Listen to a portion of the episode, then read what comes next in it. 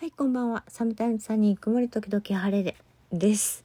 えー、お便りいただきました。匿名さんからいつも聞かせていただいています。わかりやすいご説明ありがとうございます。以前、パソコンスクールに通っていた頃のお話をしていましたが、どれくらい動けるようになって通い始めましたか ?2、3年かけて負荷をかけたとのことですが、欠席のありなしなど教えていただきたいです。改善の兆候はどんな感じでしょうか差し支えない範囲で回答お願いしますということで、え、ー、と、この辺りは最初の頃の配信で、えー、復職に関してお話はしているんですけど、ここまで細かいところは話してなかったかもしれないですね。お待たせをいたしました。で、うんとどれくらい動けるようになって通い始めたかということなんですがこれ2回目の復職復職しない給食の時なんですよね。でうちの職場は当時うんと給食期間がえっ、ー、とね通常多分なんか2年とかだと思うんですけどもうちょっと長かったんですよね。でえっ、ー、とどれくらい動けるようになって通い始めたかということなんですがえー、どうだったかなとりあえず家の中でごそごそできるくらい？ですかね最初は。で、えっと、もう給食期間というかあの期限が決まっているので逆算していったんですよね。で逆算していってでまあどうあろうとあの クビになったらお家賃払えないっていうのがあったものですから、えー、逆算していってこの時点でここら辺まで持っていかないと間に合わないっていうスケジュールを自分で立てました。で私は作業療法士なのである程度その辺の評価自分の体の調子の評価っていうのは多分あの医療従事者とかリハ職でない方よりも得意だと思います自分のことだからわからないこともあるんですけどその細分化するとか計画を立てるっていうところでは仕事でずっとやってきたことなのでだいたいこの時期にこれぐらいまで持っていかないとゴール達成しないなっていうところは、えー、計算ができました。でそれに基づいてうんいつだったかな給食2年目多分2年目の春からちょうど新年度のなんかキャンペーンとかあって当時はなんかネットとかまだまだしょぼい時代で稽古と学ぶとかっていう雑誌があったんですよね。これを知ってる人は同年代だと思います。いろんなスクールとかお教室とかの、えーと、情報が載っている雑誌なんですけどそれを私は検査中入院中に穴が開くほど読んで食べていくにはどうしたらいいかということで、えー、座ってできる事務作業を目指しました。それでパソコンスクールに通い始めたのが春だったと思うんですね。でそれが2回目の給食の多分1年経った頃じゃないかなと思いますちょっと細かいところは見直したら違うかもしれないです。でえっ、ー、と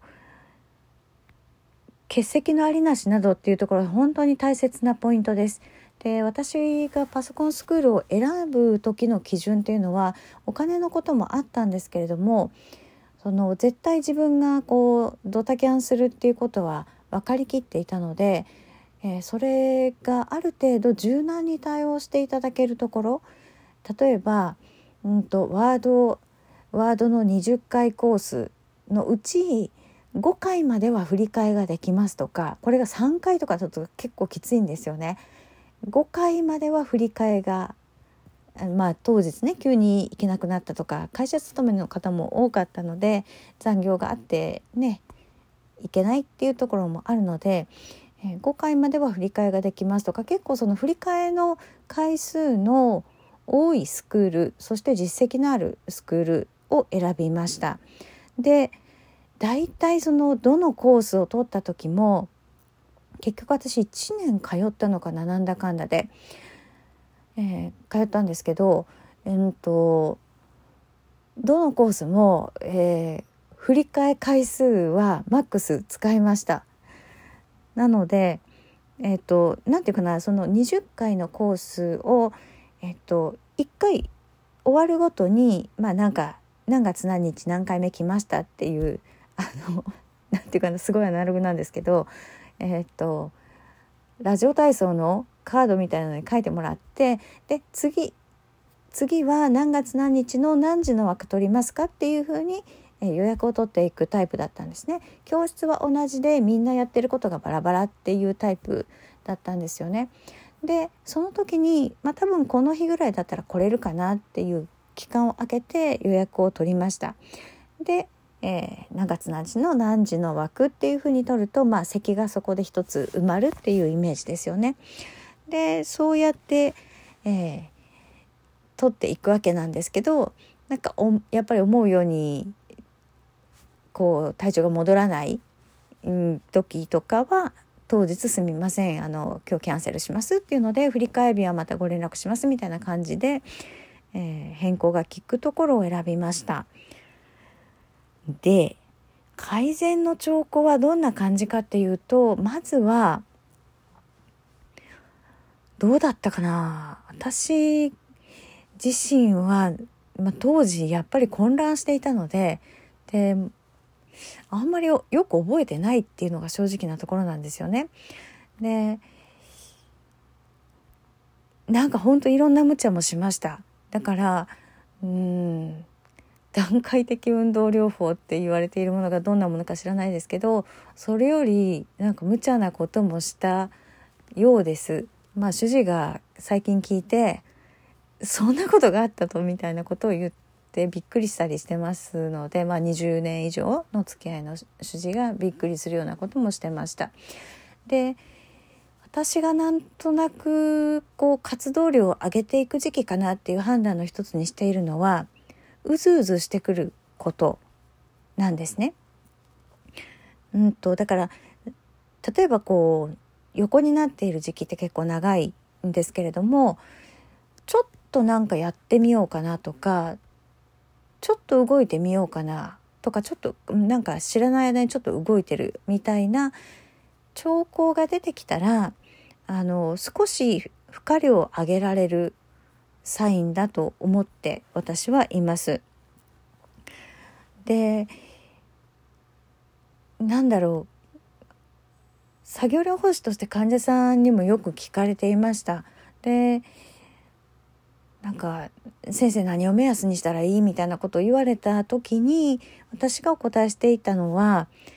うんまあそれを何かねその家事とかなんか出かけるとかっていうことをやらなきゃいけないと思った時にしんどいなって感じる時はまだ時期じゃないよねって。でなんかそうじゃなくてもう何かしなきゃいけないとかじゃなくってあちょっと外出てみようかなとか、まあ、気づいたらもう立ち上がってちょっとキッチンに向かってるとかっていうようなことが出てきたら少しあの負荷を増やしてもいいサインかもしれないよねって。で、まあ、そこでどれだけのことをやるかによって、えー、とまた後戻りすることもあるので、えー、急にたくさんやらないでねっていうことは言ってたんですね。だから兆候をつかむっていうことと、えー、その時の活動量の、えー、制限をきっちり自分で守るということは、えーと、別々の話なので兆候はあってもその時やりすぎたらまたずっと後戻りしてしまうので、えー、ちょっとずつちょっとずつもうちょっと物足りないかなぐらいでやめておく。でまたちょっとうずうずっとしたら何かやり始めて物足りないぐらいでやめておくの繰り返しが多分一番無理がないと思います。